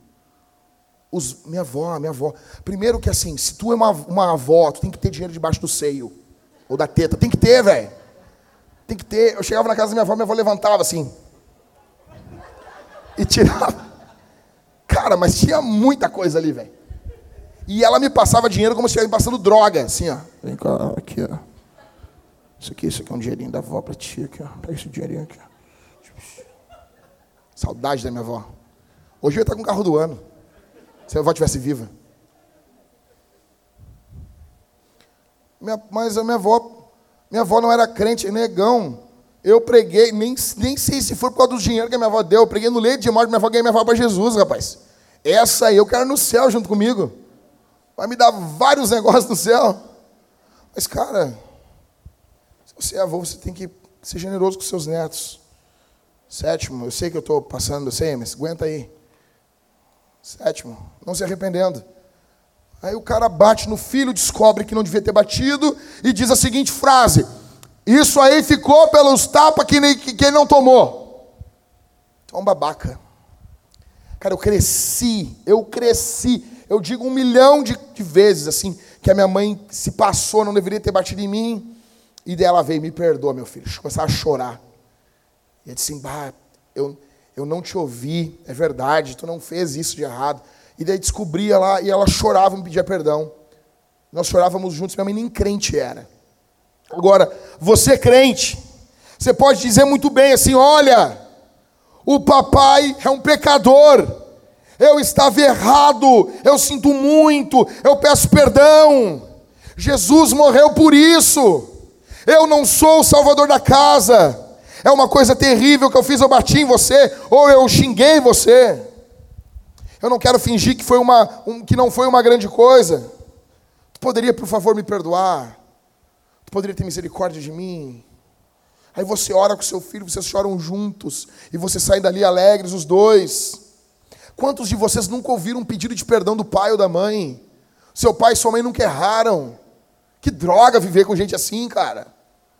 Você não pode repetir isso. Se arrependa. Se você fez errado, se arrependa. Se arrepender é um dever dos nossos pais. Isso é o que significa ser chefe de família, ser líder da família. Isso vai definir a temperatura da nossa casa. Nós vamos definir que o perdão é um estilo de vida da família. Vocês não notam isso aqui na Vintage, gente? Que um pedido de perdão, a, a, o arrependimento, ele é uma, uma das marcas da nossa igreja, porque isso começa na liderança. Nós estamos reunião da liderança, fizemos algo que não é bom, nós pedimos perdão. Não, foi bom isso. E isso vai, vai moldando os outros líderes, vai moldando a igreja. Isso tem que ser um estilo de vida. Pais, nós não precisamos estar sempre certos. Nós precisamos mostrar para os nossos filhos que Jesus está sempre certo. Esse é o nosso alvo. Esse é o nosso alvo. É isso que significa ser pai. Os pais são pastores, o papai é o pastor da casa. Terminando. Segura aí, cara, segura aí. Segura aí, segura aí. A última coisa que o verso diz, verso 4, o que, que diz aí? Última parte, o que, que ele tem que fazer?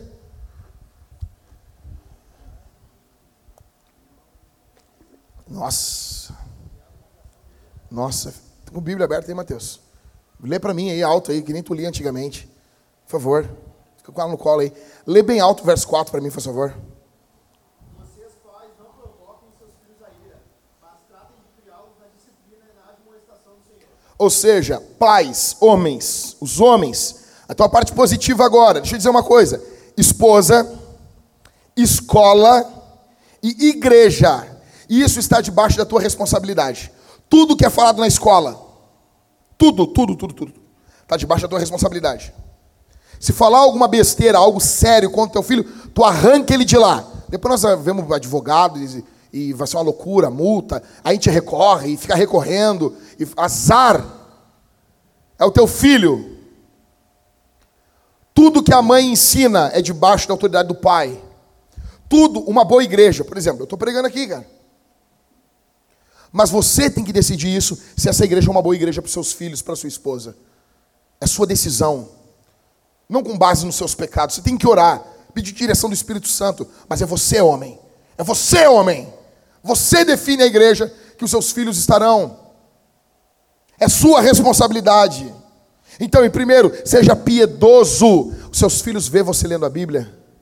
Hoje de manhã, quando eu pregava esse sermão, quando eu estou saindo ali, a Sofia veio e me chamou assim: Jack, eu queria muito que o meu pai fosse pastor. Eu, mas ele é, Sofia. Ela, não, eu sei, mas antes, que ele, antes dele ser, eu queria que ele fosse. Eu, que bom, que bom. Sabia que eu vejo direto o meu pai orando? Imagina isso.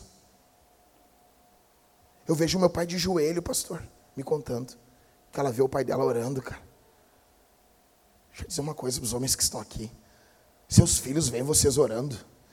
Seus filhos já viram você chorando diante de Deus. Seus filhos veem vocês com a Bíblia aberta. Seus filhos veem isso. Ou apenas é a sua esposa quem ora e lê a Bíblia dentro de casa. Se os seus filhos perceberem, notarem que é a mamãe que arrasta todo mundo para a igreja, contra a sua vontade, mas o papai não escolhe a igreja para a família, não educa as crianças, não ama a mamãe Sua filha, ela vai crescer tendo esse como modelo de homem.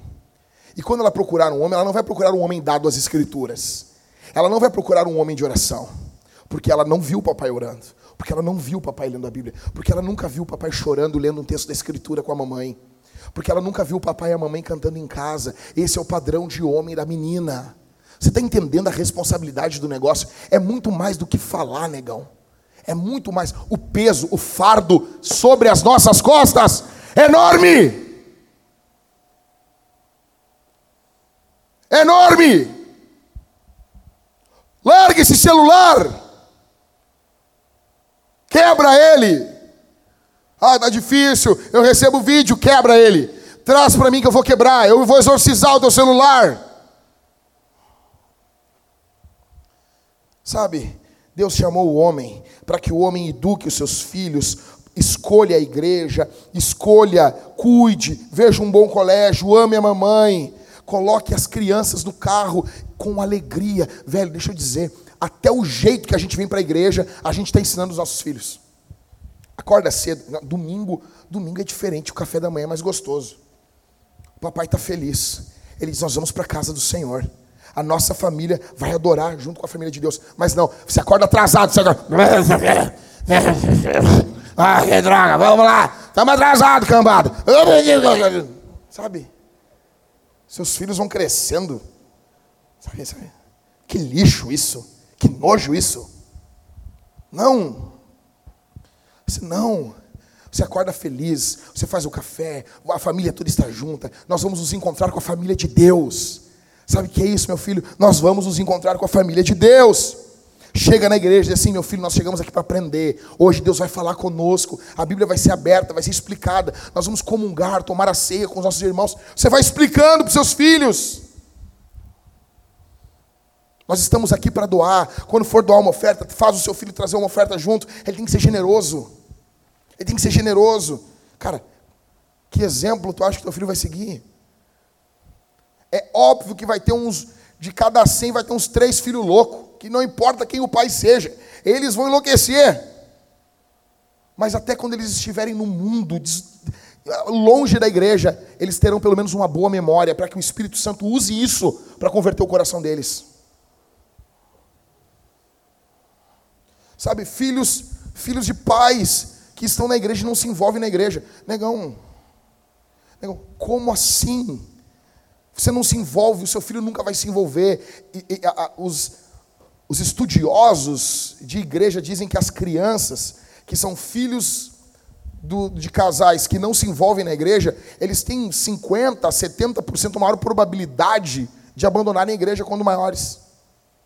Porque os seus pais não se envolvem.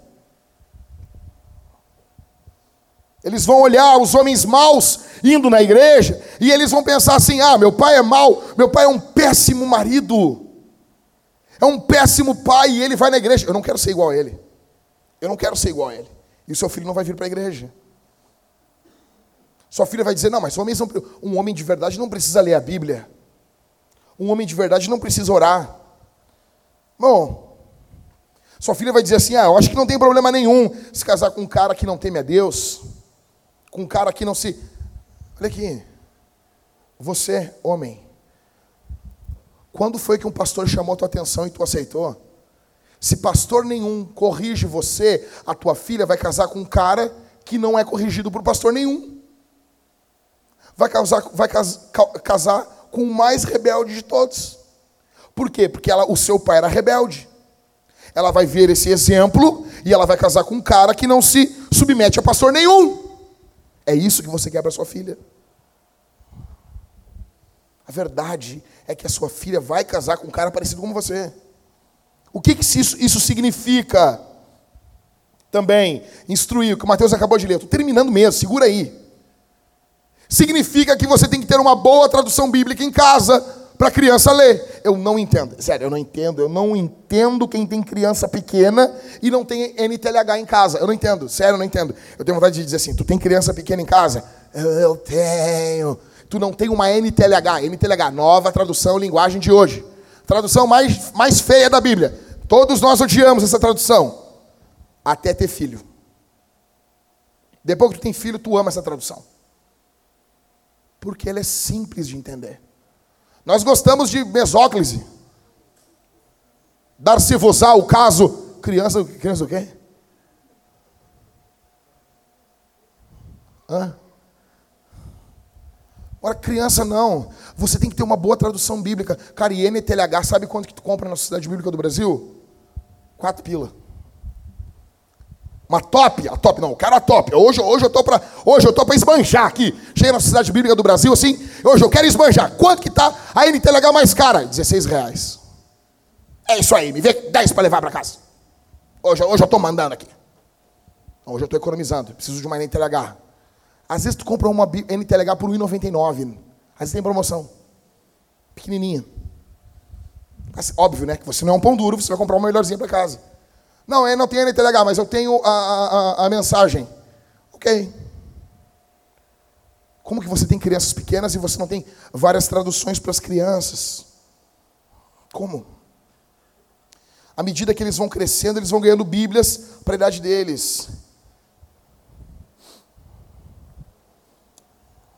Segundo, primeiro, então, seja piedoso. Em segundo, estou terminando, ensine e integre. Ensinamento e integração. Ou seja, Está na moda a catequese. Está na moda. Voltou na moda. Voltou. As igrejas querem fazer catequese. Beleza, é uma boa moda, é legal. Usamos catecismo, é legal. Modinha para alguns, substância teológica para outros. Legal. A pergunta que fica é: só decorar não vai fazer do seu filho uma criança piedosa. Porque muitos pais fazem o filho decorar porque o filho sobe, fala aqui o um negócio aqui em cima aqui, e ele é um troféuzinho da família. Olha lá, fala lá, é, da bunda do guri, vai lá, imundícia. Fala aquele negócio. Sabe por quê? Ou seja, não. Você precisa ensinar o seu filho. Aqui eu vou dar, presta atenção, é Deuteronômio capítulo 6, verso 11 diz: ensinando seus filhos, caminhando, andando pelo caminho, inculcando a palavra de Deus dentro deles. Ou seja, você não só ensina catequese para ele decorar, Hum, o fim principal do homem é glorificar a Deus e se alegrar nele para sempre. Não, não, não é isso. Beleza? Explicou. Quem viu o filme de Lutero, o antigo Lutero, pergunta: beleza, agora me explica com as tuas palavras. Escute isso aqui. Está caminhando com o teu filho na rua, está caminhando. Michael e o Davi estão caminhando na rua. Aí passa por um cara, o cara com uma, com uma camiseta escrita, nasci para ir para o inferno. Aí tu para com teu filho, tá vendo aquilo ali? Ele vai parar com ele e vai dizer assim: O que, que tu acha disso, Davi? Ele vai conversar, vai explicar por que, que uma pessoa bota isso numa camiseta, por que, que a pessoa quer viver desse jeito, por que, que a pessoa quer andar desse jeito, porque é desse jeito, escuta aqui. É desse jeito que o escritor de Provérbios ensinava o menino, porque Provérbios é escrito para garotos. É desse jeito, ele pegava e dizia: Viu, ó, eu vi um tolo, eu vi um tolo e esse tolo, ele seguiu uma prostituta. Escute isso aqui. Se eu tivesse hoje, se eu, eu, eu, Jack, tivesse uma criança hoje de uns 7 anos, 8 anos, eu ia falar com ele sobre o que, que o Neymar fez. Eu ia explicar para ele assim, tu está vendo o que, que o Neymar fez? Ele, primeira coisa que ele dizia assim, é pai, estão falando no meu colégio. Ele ia falar isso aí, isso é óbvio. Como você tem um filho, você não fala isso com ele. Estão falando no meu colégio. Sabe o que é isso, meu filho? Escuta. Essa mulher, ela mentiu, ela está errada, ela deu um falso testemunho, ela quebrou o nono mandamento. É pecado que ela fez. Ela inventou, a princípio foi isso, né? Mas ele, ele está colhendo também o que ele plantou, meu filho. Porque ele não deveria viver de prostituição, e ele está quebrando o sétimo mandamento. Ele não está honrando a Deus, quebrando o primeiro nem o segundo, ele está quebrando o primeiro e o segundo mandamento e o sétimo mandamento. Ele está usando essa moça para prazer próprio. E Provérbios mostra que esse é o final daqueles que praticam sexo ilícito. É morte, é destruição. Ela poderia ter matado ele. E você explica para o seu filho isso. Você pega o que está acontecendo e você explica. Porque é isso que Provérbios diz. Você se lembra? Quando ele diz assim: Eu vi um preguiçoso, o seu muro caiu. Você se lembra disso? Ou seja, ele está pegando o menino, botando a mão no ombro e dizendo: Está vendo como é que funciona a vida do ímpio? É desse jeito, eles não têm sabedoria. Ou seja, você vai caminhando e vai explicando para o seu filho. Você vai olhar as revistas, as roupas, faça perguntas. Pega uma revista, pega roupa e pergunta para sua filha: por que, que ela está usando essa roupa, minha filha? Chegue antes das colegas dela. Converse muito antes. Minha mãe nem crente era. A minha mãe eh, pegava, eu tinha seis anos de idade. A minha mãe me explicou como que as crianças eram feitas. Desenhou um óvulo, desenhou espermatozoide e isso, negão. Eu nasci em 82. Então, a escola que eu estava quando a professora perguntou como as crianças são feitas, eu levantei a mão. Um espermatozoide encontra um óvulo, professora. A professora ficou assim, chamou minha mãe, foi um bafafá, foi horrível. Só que é o seguinte, e daí quando os meus amigos estavam tudo fazendo piada, piada de sexo, a minha mãe, minha mãe falava no meu ouvido bem assim, eles são tudo idiota. Eles são tudo idiota. Minha mãe só dizia isso. E eu cresci vendo, vendo os meus amigos indo para as drogas, fazendo um monte de coisa errada. E eu sempre pensava assim: eles são idiotas. Eles são idiotas. Você vai caminhando com seu filho, vai explicando, vai andando com ele. Estou terminando. Olhou a TV. Está olhando a TV. Apareceu algo. Você não. Não desliga. Não. Pausa a TV. Fala sobre isso. Explica o que o Evangelho fala sobre isso. Seja o pastor da casa. A pior coisa que pode ocorrer é uma casa com as crianças com acesso à internet livre. Computador no quarto. Como isso? Ah, mas dá um celular para meu filho, um tablet para meu filho, acesso livre. Cara, por que tu não bota uma caixa de uísque também no quarto para ele? Por que tu não bota uma 12 carregada para o teu filho brincar? Por quê? Você está matando ele. Em casa, o computador tem que ficar em local visível. Por que, que você não pega o, o celular do seu filho, da sua filha? Não importa, está morando na sua casa, não importa. Deixa eu ver aqui o histórico. Olha, olha, qual o problema? Quero ver as conversas. Não, mas eu confio. Você é um babaca. Eu não confio nem em mim. Eu confio na criação que eu dei. Imagina Deus fazendo isso. Não, não, não, Adão não pecou, eu confio na criação que eu dei. Nem Deus fez um negócio desse. Eles são pecadores. Tua criação pode ter sido ótima, você não errou na criação, mas o quem recebeu a criação é pecador. Eu não estou falando sobre isolar, tirar a tecnologia, não estou dizendo isso, não estou falando isso, não estou dizendo isso. Eu estou dizendo que nós não queremos ingênuos, nós queremos santos. Ingenuidade traz problema. Nós não queremos ingenuidade. O nosso objetivo é santidade. Ó, então olhe TV com eles.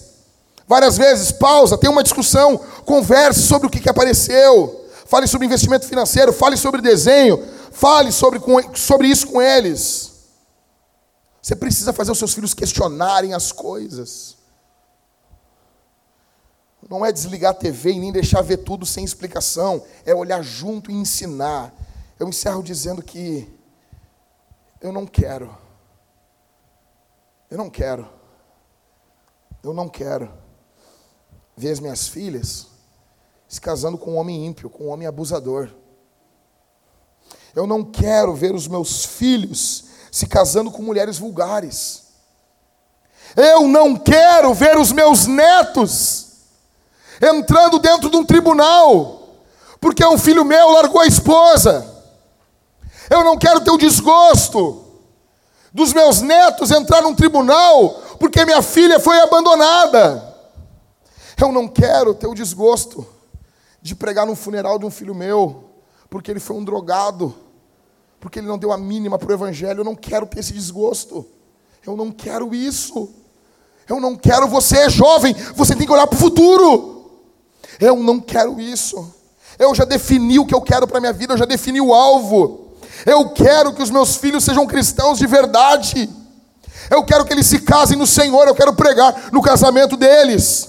Eu quero que eles amem Jesus, que eles se dediquem aos filhos deles. Eu quero ver minha filha casando com um homem de Deus.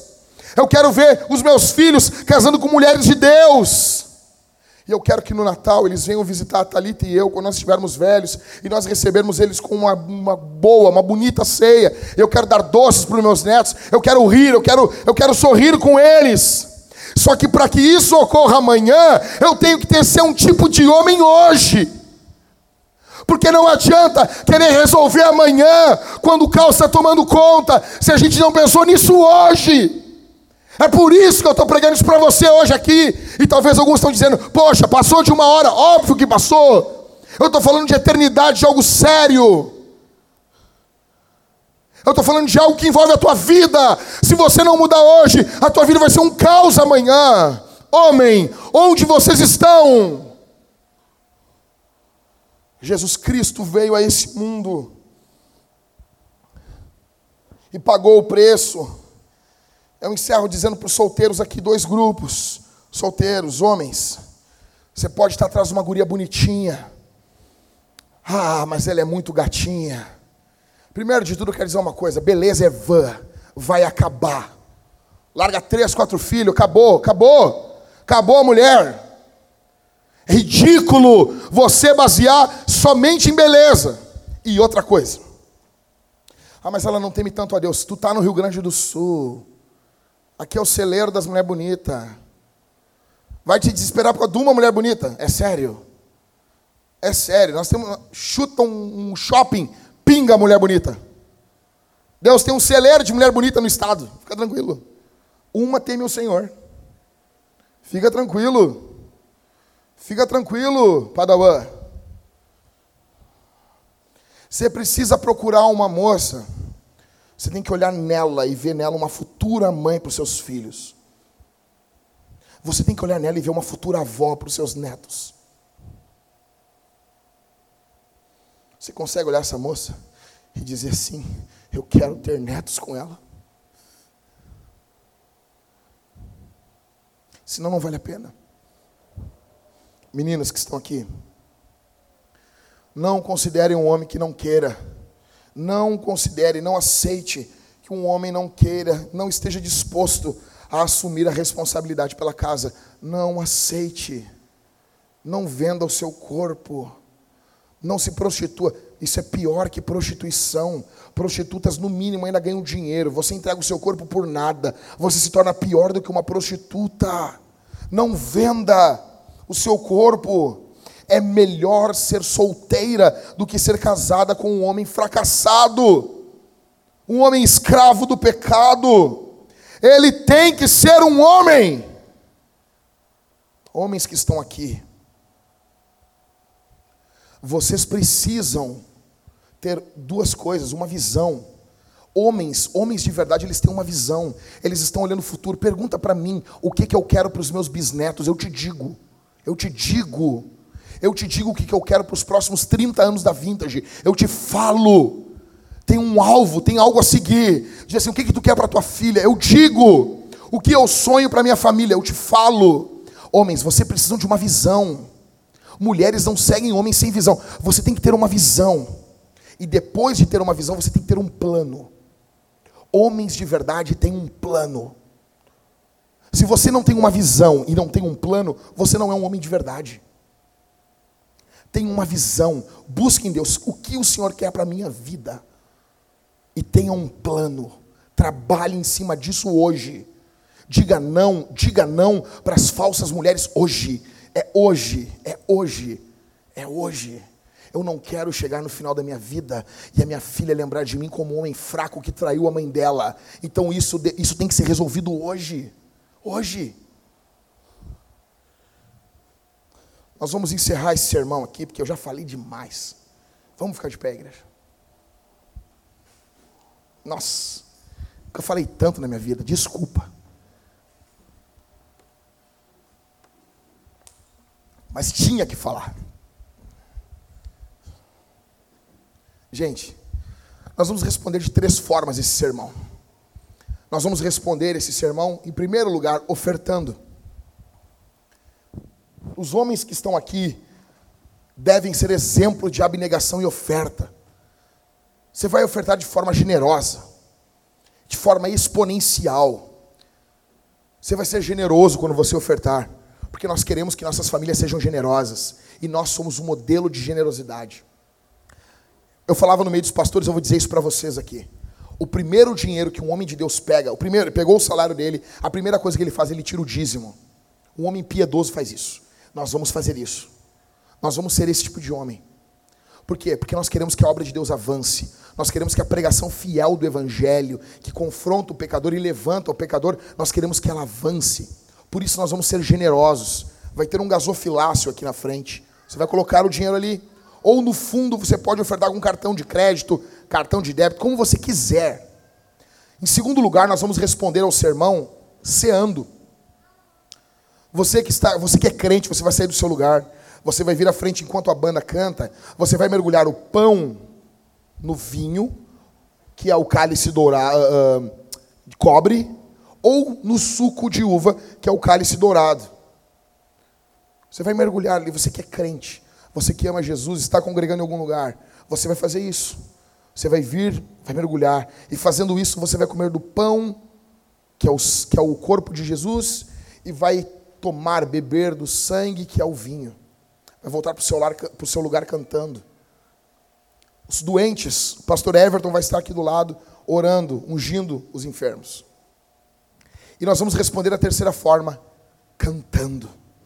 Cantando, porque homens de verdade fazem um culto, uma festa a Jesus.